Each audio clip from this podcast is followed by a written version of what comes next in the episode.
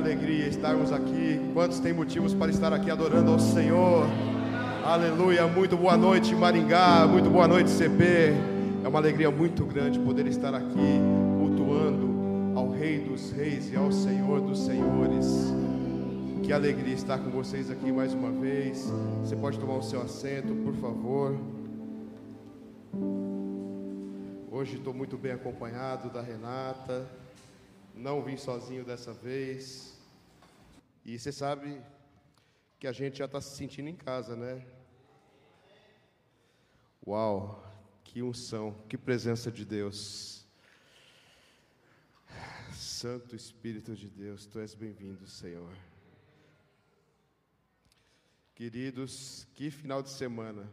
Parece que voou. Ontem a gente teve um, um, dia super agradável, super abençoado com os casais no Love Training, né? Eu e Renata estivemos aqui e foi uma delícia, foi muito bom. Nós tivemos o salão com soldados, né? Tivemos lotação esgotada, não cabia mais ninguém para a glória do nome de Jesus. E foi bênção demais, queridos. Eu me sinto muito feliz por estar aqui. É, vi aí esses dias né, o culto de envio, me emocionei com vocês. Né, a gente chora com os que choram, se alegra com os que se alegram, e esses dias foram momentos de lágrimas, de alegria, de júbilo. Glória a Deus por isso. E que felicidade estar aqui, encerrando esse tema né, desse mês de jejum e oração. E nós vamos falar um pouco sobre oração hoje, né? O, o título dessa mensagem é A Oração de um Quebrantado Gera Resultado. Quem crê nisso? Quem já tem aqui um coração quebrantado, um coração entregue ao Senhor? Então saiba que a tua oração terá resultado. Ela não ficará sem resposta. Você sabe que uma vez Daniel estava orando, né? Quem conhece a história de Daniel, ele orou e a resposta não chegava, e Gabriel não conseguia entregar a resposta a ele, até que veio o BOP, né, a tropa de elite. Miguel chegou junto e falou: Daniel, a tua oração foi ouvida, mas havia um príncipe aí, um intrometido, que não deixava essa oração chegar, mas ela chegou. A oração, a tua oração será respondida. E o que é uma oração? Uma oração a gente pode, é, de uma forma generalizada, explicar que é um ato religioso que visa ativar uma ligação, uma conversa, um pedido, um agradecimento, uma manifestação de reconhecimento ou ainda um ato de louvor diante de um ser transcendente ou divino. Esse ser transcendente divino está aqui essa noite. É o nosso Senhor Jesus Cristo. O Espírito Santo está conosco aqui e nós devemos ter esse ato de conversa com Ele, esse ato de oração com Ele. Eu convido os irmãos a abrirem a palavra, a sua Bíblia, no segundo livro de Reis, capítulo 20. Segundo livro dos Reis, ou de Reis, capítulo 20. Não se tem atribuído ainda a autoria desse livro, mas atribui-se por alguns estudos a Ezequiel. Um livro na época que aquela região do mundo sofria com invasões, com guerras, e nós vamos falar um pouquinho sobre o poder da oração. Segundo o livro de Reis, capítulo 20, nós vamos ler o 1 e o 2. Diz assim a palavra do Senhor: Naqueles dias, Ezequias adoeceu e ficou à beira da morte. O profeta Isaías, filho de Amós, foi visitá-lo e lhe disse: Assim diz o Senhor: Põe a tua casa em ordem, porque não te recuperarás, mas morrerás. Então o rei virou o rosto para a parede e orou ao Senhor. Repita comigo: e orou ao Senhor. Agora feche seus olhos, por favor. Querido Deus e Pai, muito obrigado por essa oportunidade de estarmos aqui, Senhor, para ouvir a tua palavra. Que eu seja tão somente um mensageiro, Senhor. Mais importante que o mensageiro é a mensagem. E que o Senhor fale conosco nessa noite aquilo que nós precisamos ouvir, não aquilo que queremos, não aquilo que venha nos confortar e até mesmo aquilo que venha nos confrontar. Que o Senhor seja conosco nessa noite. Me esconde agora, Senhor, atrás da cruz. Eu peço que o Senhor abençoe cada palavra pastor que aqui está, cada membro, cada obreiro, Senhor, cada intercessor. Senhor, que nós tenhamos uma noite extraordinária, que saiamos daqui melhores do que entramos e que tenhamos uma semana vitoriosa para a glória do Teu nome. Amém e amém. Queridos, essa história nós vamos pontuar, contextualizando essa história, em quatro tópicos. Nós vamos ter quatro pontos aqui para ter uma vida de oração exitosa, com o coração quebrantado entregue ao Senhor. Assim aconteceu na vida desse homem, o rei de Judá, o rei Ezequias, um homem com reinado exemplar, conforme diz a Bíblia.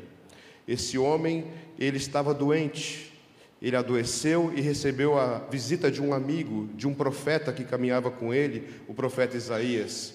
E Isaías chega diante da face do rei Ezequias e dá-lhe uma sentença de morte. Diz: Arruma a tua casa, põe tua casa em ordem, arruma a tua vida, prepara os teus filhos, porque você vai morrer. Ele chega ali com uma sentença de morte. E o primeiro tópico que eu gostaria que você anotasse ou que você lembrasse é que saiba quem é Deus em sua vida. Saiba quem é Deus em sua vida. Por que isso, pastor Renato? Porque Ezequias sabia quem era Deus na vida dele. Se nós voltarmos um pouco na história, nós lemos aqui o capítulo 20, e se nós voltarmos um pouquinho antes na história, você verá uma série de situações em que Ezequias viveu a presença de Deus, ele pôde contemplar o poder de Deus em sua vida. Ezequias, rei de Judá, estava sendo ameaçado, estava sendo coagido por um outro rei que estava querendo saquear todas as cidades daquela região, que era Senaqueribe. Senaqueribe, o rei da Síria, ele estava, ele estava invadindo as regiões, todos aqueles países, e Ezequias estava sendo ameaçado por ele. Ele decide então não pagar o tributo cobrado, por Senaqueribe. Senaqueribe reforça as ameaças, manda mensageiros dizer a ele que eles vão saquear a cidade, eles vão tomar Judá, assim como tem passado como um rolo compressor por cima de todas as cidades que ele tem passado. Senaqueribe reforça as ameaças e Ezequias manda uma carta para Isaías. Isaías, ele manda mensageiros a Isaías e fala: Olha, a situação está ficando difícil. Ezequias decide pagar alguns valores em prata e ouro a Senaqueribe. Manda tirar inclusive peças de ouro do templo do Senhor para entregar a Senaqueribe. E mesmo assim, as ameaças não cessam. Mesmo Senaqueribe tendo recebido esse ouro e essa prata, ele continua ameaçando e dizendo: Eu vou destruir, eu vou tomar Judá. Ezequias não será mais rei, nós vamos tomar o seu reino à força. A estratégia de Ezequias é muito interessante, por isso que é importante nós sabermos quem é o nosso Deus. Certamente você já viveu alguma situação sobrenatural de Deus, você já viu alguém viver uma situação sobrenatural de Deus, uma oração ser atendida, um milagre acontecer. Eu pude, queridos, ao longo desse pequeno ministério pastoral, vivenciar, eu digo pequeno porque não tem muito tempo que eu fui ordenado ao pastoreio. Às vezes eu, eu, brinco, eu ando com muitos pastores muito mais velhos do que eu, e eu digo que eu sou um bebê na fé, né, perante tudo aquilo que eles viveram. Mas Deus, Ele não se importa com essa questão de tempo e nem idade. Ele usa quem Ele quer, do jeito que Ele quer, da forma que Ele quer, no momento que Ele quer. E se prepare, porque Ele vai te usar. Eu mesmo sou uma resposta de oração. A Renata ficou famosa em alguns lugares aí por falar que orou mais de 15 anos pela minha conversão, né? Isso é que é perseverança, irmão. E eu não era nada fácil. Fiz essa mulher sofrer demais. Mas eu brinco lá em casa que agora ela pode cantar aquele hino, né? Agora é só a vitória, agora é só a vitória. Ela vai falar menos, menos. Mas queridos, ela bem menos, tá vendo?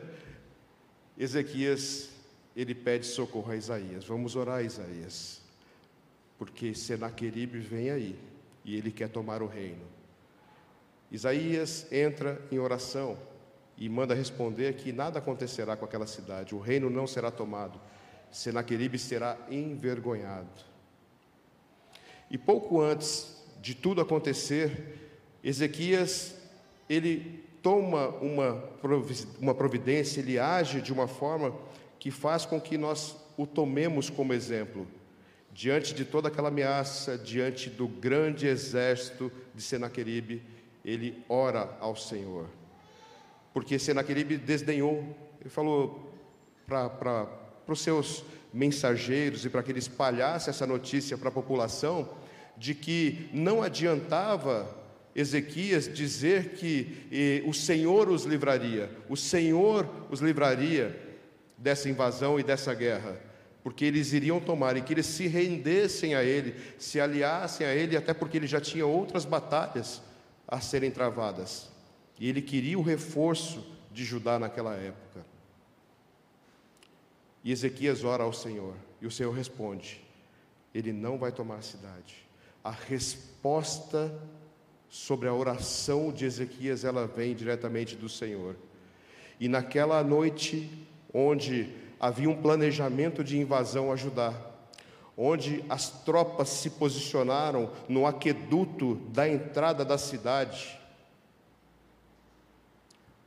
um anjo, repita comigo, um anjo, um anjo, não foi um exército de anjos, foi apenas um anjo, mas a Bíblia diz: o anjo. Quer ver? Vamos, vamos até esse, esse versículo para a gente ler, que é muito interessante.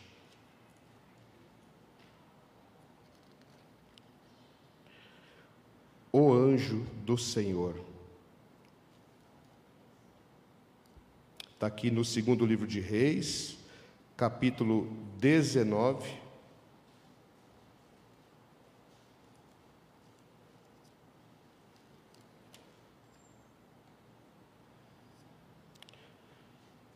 Vamos ler aqui a partir do verso, aliás, o, o verso 35, segundo Reis 19, 35. Naquela noite, o anjo do Senhor saiu e feriu 185 mil no acampamento dos assírios. Quando os assírios se levantaram pela manhã, lá estavam todos os cadáveres. O anjo do Senhor feriu 185 mil soldados. Um anjo. A resposta de oração de Ezequias fez com que o Senhor descesse na terra, que a gente chama de teofania, e ele destruiu 185 mil vidas por amor a Ezequias e por amor a Davi, que antecedeu aquela nação. Eu, eu viajo na maionese, né, irmão? A Renata às vezes fala que eu viajo. Você imagina um anjo matando 185 mil homens. Eu já penso logo num super-herói, sei lá, num cara muito forte. Você pensa em Matrix, né? Ele. 185 mil. Resposta de oração. Agora você imagina, você pode orar assim e falar: Senhor, manda só meio anjo, que tá bom.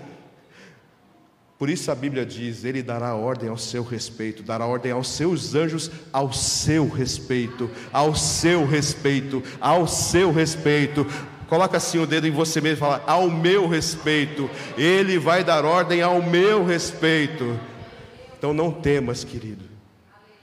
Por tudo que a gente já passou, por pandemia, por tudo que a gente tem vivido, pelos desafios, não temas. Ele dará ordem aos seus anjos ao seu respeito. Portanto, tu ore, ore, ore, porque muitas vezes você ora e vai dormir, e enquanto você dorme, o Senhor está trabalhando. Ele não para, ele não dorme, ele não descansa. Ore e você terá resposta de oração. Você não lutará, você não pelejará, pelejará. Ele pelejará por você. Assim diz o Senhor. Nós devemos estar, queridos, sempre em espírito de oração. A oração, ela move o coração de Deus. Eu tive uma experiência há alguns anos bem interessante. Eu fiz um treinamento no Rio de Janeiro, me conectei com algumas pessoas e uma das moças sobre que eu soube que eu era pastor.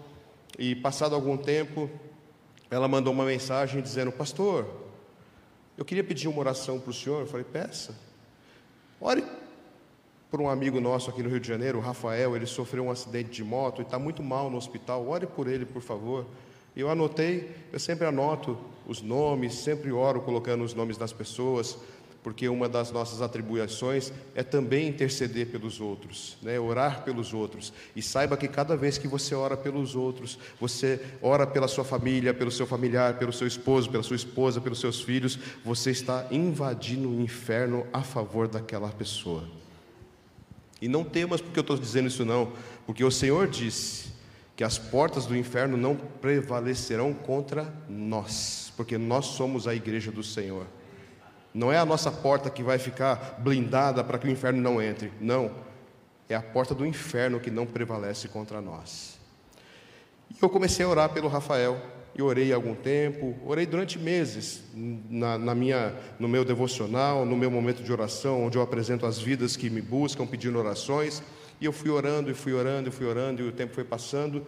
E eu não tive mais notícia dessa moça, da Isis, lá do Rio de Janeiro.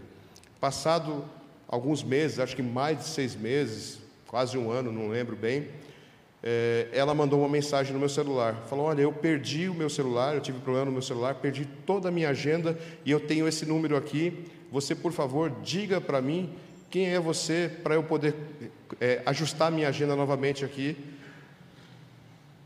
e colocar o seu nome na minha agenda. E eu respondi: Falei, olha, Isis, sou pastor Renato aqui de São Paulo.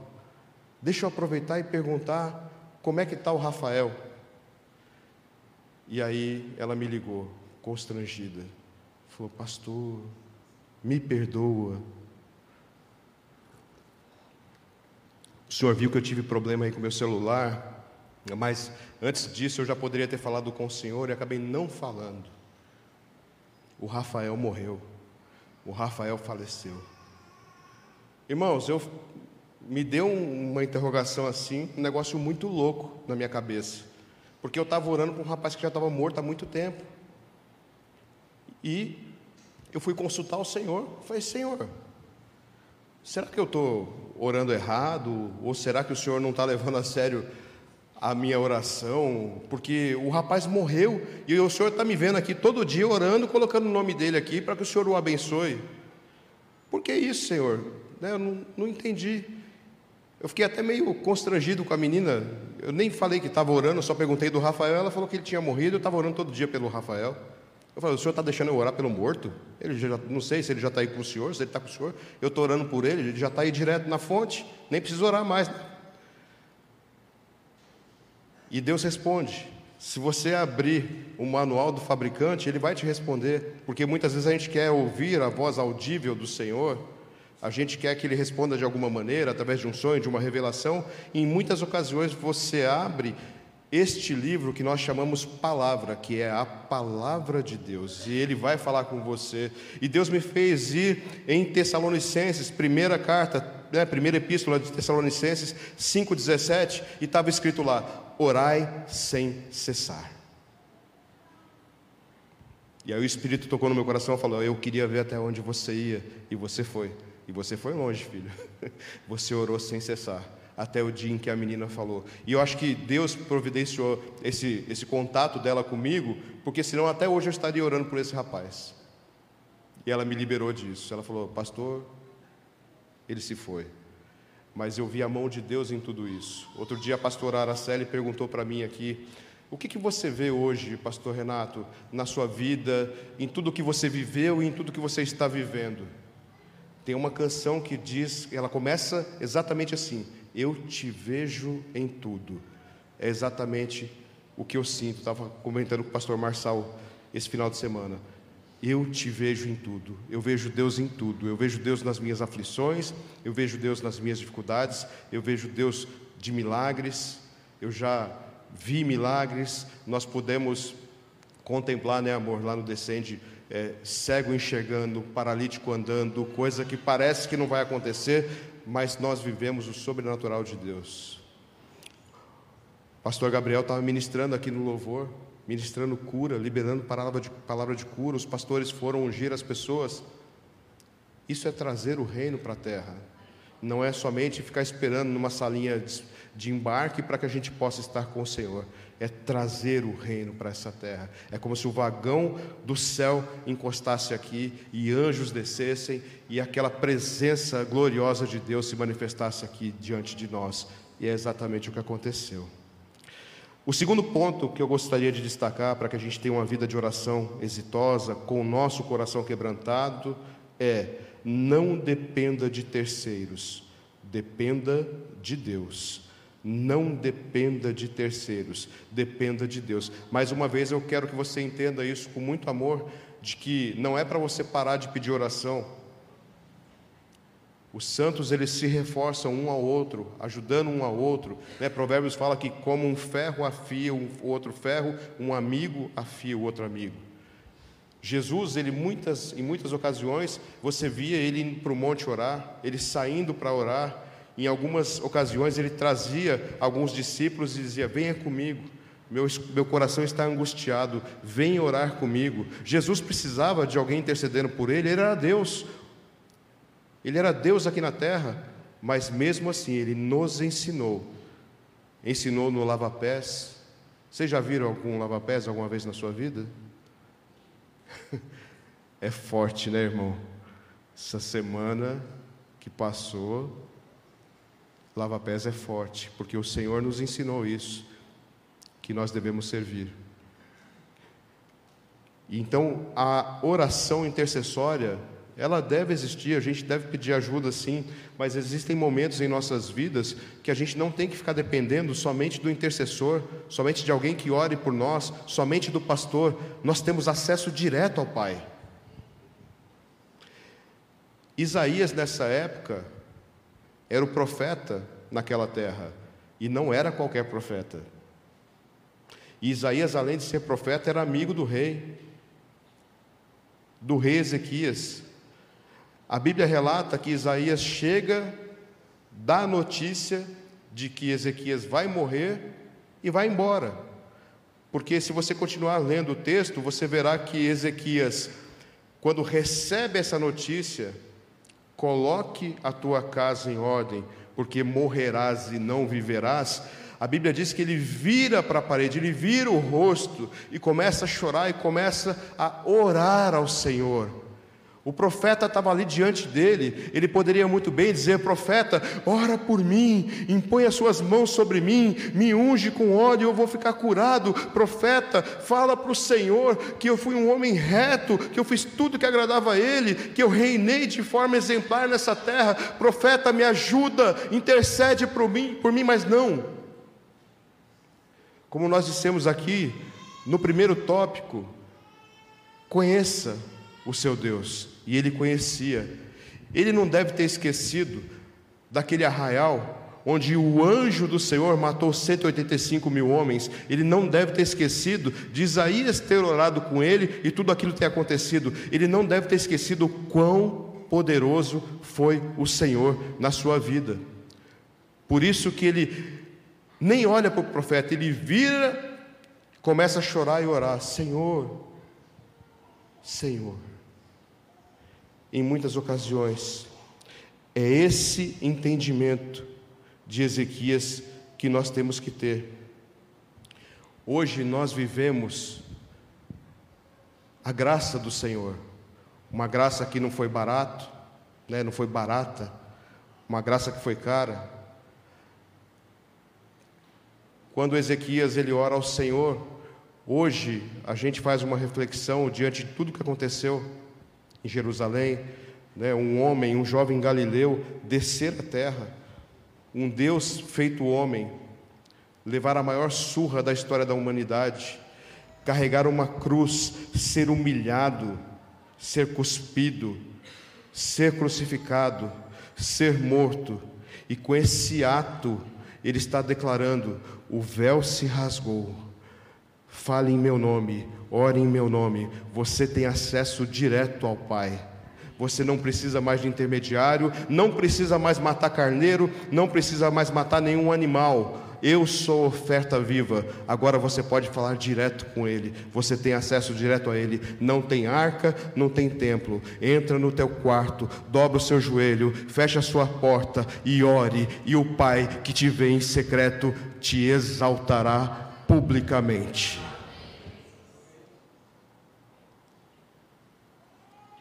Isaías 59, 1 diz: A mão do Senhor não está encolhida para que não possa salvar, nem o seu coração, nem o seu ouvido está surdo para que não possa ouvir. Ele vai ouvir e vai estender a sua poderosa mão sobre a sua vida, sobre a sua oração. Você não ficará sem resposta diante da oração que você entrega ao Senhor. Mais uma vez eu digo: peça oração, peça para o irmão orar por você, peça para o intercessor, intercessor orar por você, mas ore também ao Senhor, busque ao Senhor, você tem liberdade para isso.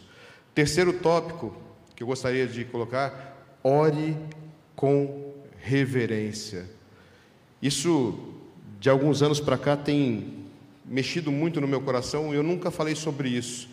E esse é um momento oportuno para a gente poder falar, né, esse tema de jejum e oração, e a gente poder falar sobre a oração, a questão de orar com reverência. É, eu acho isso muito interessante, porque Deus ele é santo, ele é rei do universo. Né? Nós temos alguns estudos que dizem que os anjos estão eh, dizendo no santuário, né? Isaías fala isso, que os, os, anjos ficam ali em volta do trono e entoando uma canção que diz Kadosh, Kadosh, Kadosh em hebraico quer dizer santo, santo, santo, e só ele pode ser chamado de Kadosh dessa forma, só ele pode ser santo, santo, santo realmente. Portanto, ele é rei, ele é majestade.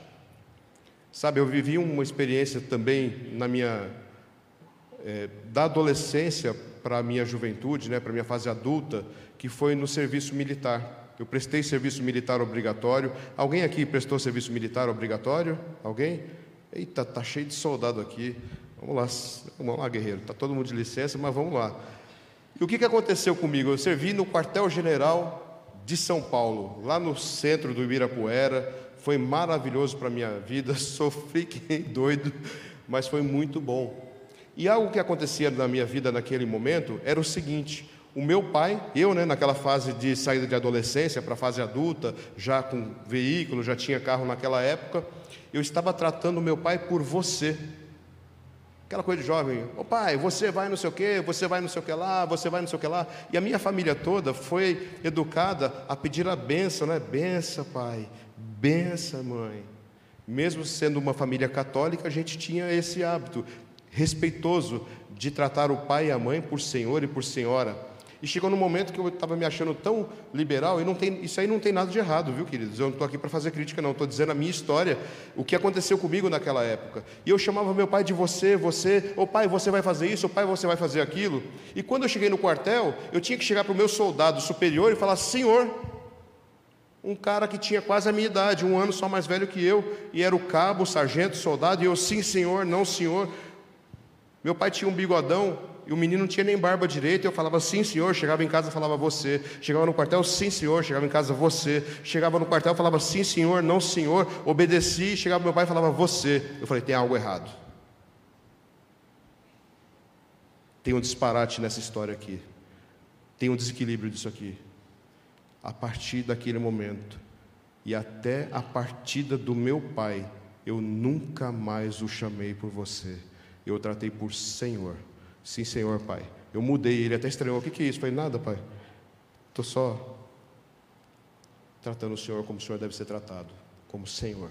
O Senhor é o meu Pai, o meu sacerdote, é o meu exemplo de vida, e eu nunca mais deixei de chamá-lo de Senhor, nunca mais o chamei por você. E nós temos hoje o acesso a Deus, e muitas vezes o tratamos ele por você. Aqui nessa história de Ezequias, se você for né, voltar aí no capítulo 20 e for lá no verso de número 5, dependendo da versão que você tem da Bíblia, Versículo 5 vai dizer assim: Deus falando para Isaías, para Isaías voltar e responder à oração de Ezequias. E ele diz assim: Volta e dize a Ezequias, príncipe do meu povo. Ezequias era o que de Judá? Rei. Ele era rei de Judá. E Deus está dizendo: fale com o príncipe do meu povo. Não é contraditório, não é estranho ouvir isso? É que, na verdade, o rei do universo é Deus. Nós somos gestores, nós somos apenas bons mordomos daquilo que Ele nos, nos dá. Tem uma canção né, que, que é muito bonita, o, Daniel, o Gabriel Guedes tem cantado, é, que fala sobre o poderio de Deus. E fala assim: Vitorioso és, na tempestade estás, seu nome infalível é. Os reinos vêm e vão, seu trono acima está seu nome imutável é. O trono dele está acima de todo trono. Por isso que ele trata Ezequias como príncipe, porque ele é o rei soberano do universo, o rei dos reis e o senhor dos senhores. Passarão os céus, passarão as terras, passará tudo, mas o seu trono permanecerá, permanecerá acima de tudo. Aleluia. E aí eu ouço também algumas canções, eu acho muito bacana, porque nos coloca íntimos de Deus, né? A gente canta uma canção que fala que a tempestade é você, chuva forte é você, vento forte é você, e o que me faz tremer as pernas. A gente está tratando Deus aqui de você, por você. E eu, mais uma vez, não vejo nada de errado nisso. Mas às vezes eu fico com meu coração assim, lembrando daquela época de quartel, fala: será, será, Senhor, que eu tenho que te tratar por você? Mas aí vem outra canção que fala assim: o que é que os anjos vêm que os fazem se prostrar? O que é que os anjos vêm que os fazem cantar santo? Você imagina essa cena? Os anjos se prostrando diante de um rei, de uma majestade, de um trono, e falam: Kadosh, Kadosh, Kadosh, Santo, Santo, Santo é o Senhor. Portanto, quando você for falar com Deus, lembre-se da reverência, lembre-se de que Ele é Pai, Ele está muito próximo, Ele é muito íntimo de nós, mas Ele também é Rei, Ele é Majestade. Eu tive uma vez lá no Palácio de Buckingham, lá na Inglaterra, e, e eu via todo o protocolo né, para a rainha, para que alguém fosse falar com ela, tem todo um protocolo e tem toda uma reverência. Então tenha reverência para falar com Deus. E para a gente finalizar, e eu já estou partindo para a parte final, ore com fé, o nosso quarto e último tópico. Você lembra daquela história de Jairo que parou Jesus e ele foi interceptado por uma mulher que havia sido cometida por um fluxo de sangue, um sangramento há 12 anos. E Jairo, ele queria a cura da filha. Jesus ele para naquele momento, porque a mulher toca a orla do seu manto, é liberado poder naquele momento. Aquela mulher é curada, atrasa a chegada de Jesus, entre aspas, até o destino, que é a casa de Jairo, para curar a filha dele. Mas não há atraso, porque Jesus não chega atrasado, Jesus chega na hora certa, ele chegou na hora certa na sua vida e na minha vida. E Jesus chega naquela casa e ele traz consigo, como eu disse aqui há pouco, ele traz sempre alguém consigo. Ele traz Pedro, João e Tiago e diz: Venha comigo. E ele chega naquela casa, o povo chorando, a menina morreu, e ele diz a ela: Talita, come, que quer dizer menina, levante-se. E ela se levanta. E ela, que estava morta, se levanta viva. Jesus a ressuscita. Quem vê aquilo? Pedro, João e Tiago. Pedro vê aquilo. Jesus diz que nós faremos obras semelhantes a ele, até maiores do que ele. E ele não é homem para que minta, nem filho do homem para que se arrependa. E pouco tempo depois, lá em Atos dos Apóstolos 9,40, se você puder, vamos comigo rapidinho lá, se você for rápido de Bíblia. Atos 9,40. Pedro, já no exercício do seu ministério, ele chega à casa de uma moça que tinha o nome de Tabita, não tem nada a ver com aquela frase que o Senhor falou, mas é parecida, né? Ele falou: Talita, come, menina, levante-se. Mas aqui a, a Tabita, que traduzido também seria Dorcas, estava morta. Pedro viu o Senhor ressuscitar aquela mulher.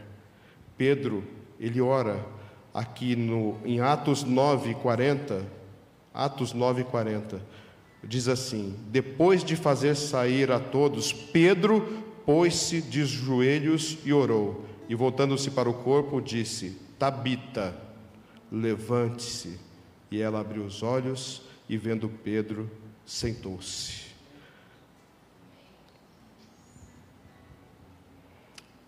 Para finalizar, Deus responde até as mínimas orações que nós temos, queridos.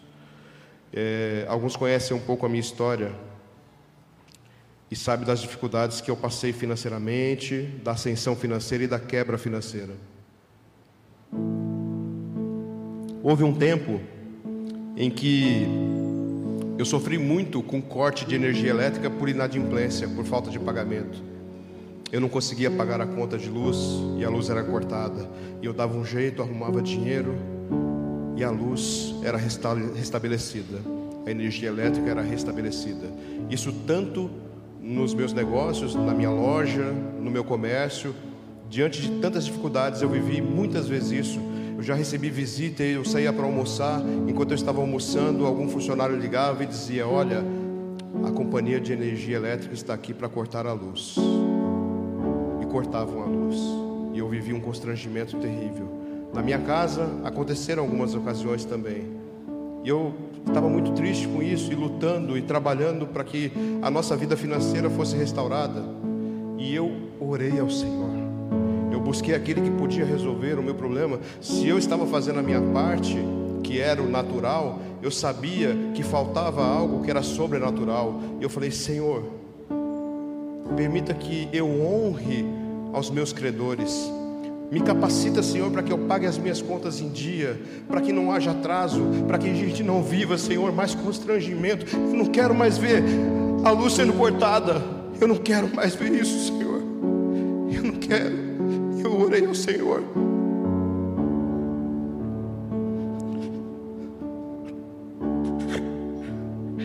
Na semana passada,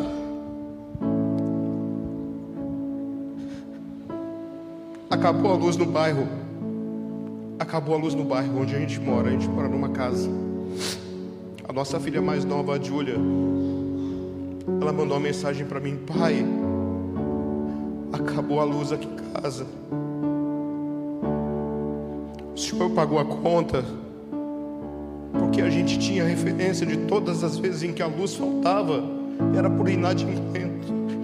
É porque a gente não conseguia pagar, não tinha dinheiro para pagar. Mas de algum tempo para cá, de alguns anos para cá, a nossa conta não tem sido paga no dia do vencimento. Ela tem sido paga dez dias antes de vencer. Dez dias antes de vencer. E quando ela chega, ela já está sendo paga. Deus nos capacitou, Deus ouviu a minha oração. E eu falei, Deus, permita que nunca mais nós passemos por isso. E eu falei, filha, não é por a conta não está paga, a conta está paga e está na gaveta. Ela vai vencer ainda, filha, mas ela foi paga uma semana atrás. O que aconteceu foi uma queda de energia no bairro, filha, porque Deus é conosco. Ele ouviu a nossa oração. Uma coisa simples, parece uma coisa boba, uma coisa que nos causava constrangimento. Deus ouviu. E eu digo para você, se ele se preocupa com algo que para mim, na minha ótica, é tão pequeno, quem dirá para aquilo que você apresenta na vida dele? Eu termino com o, o segundo livro das crônicas, capítulo 7, versículo 14, que é o que nós devemos fazer. Está aqui exatamente o passo que nós devemos dar para que nós tenhamos uma vida plena, para que nós estejamos dependentes de Deus. Se o meu povo, que se chama pelo meu nome, se humilhar e orar, diga comigo, e orar, e orar, buscar a minha face e se afastar dos seus maus caminhos, dos céus, eu ouvirei.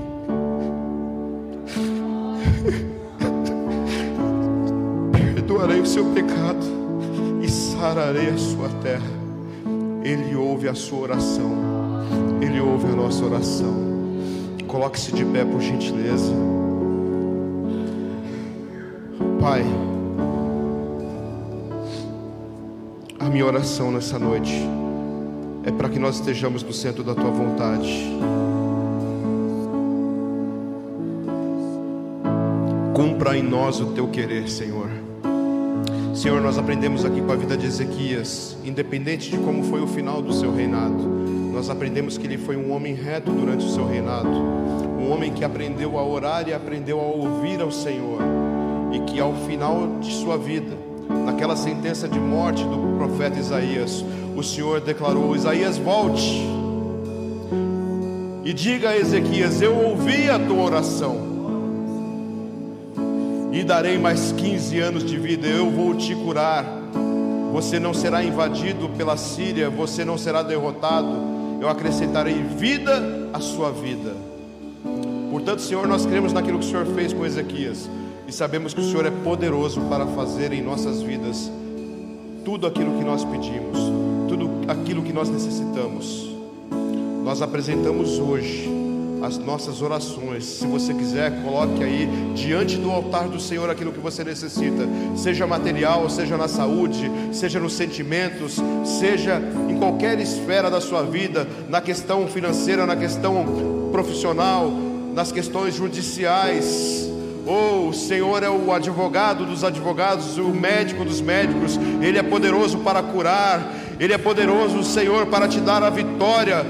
Senhor, nessa noite, vem com a tua graça, vem com a tua glória e vem com o teu poder sobre essa igreja, sobre o seu povo. E libera, Senhor, uma unção de restauração, porque tu és santo, tu és santo, santo, santo. Se você crê que Ele é santo, dê um aplauso bem forte ao Senhor. Aleluia! Aleluia!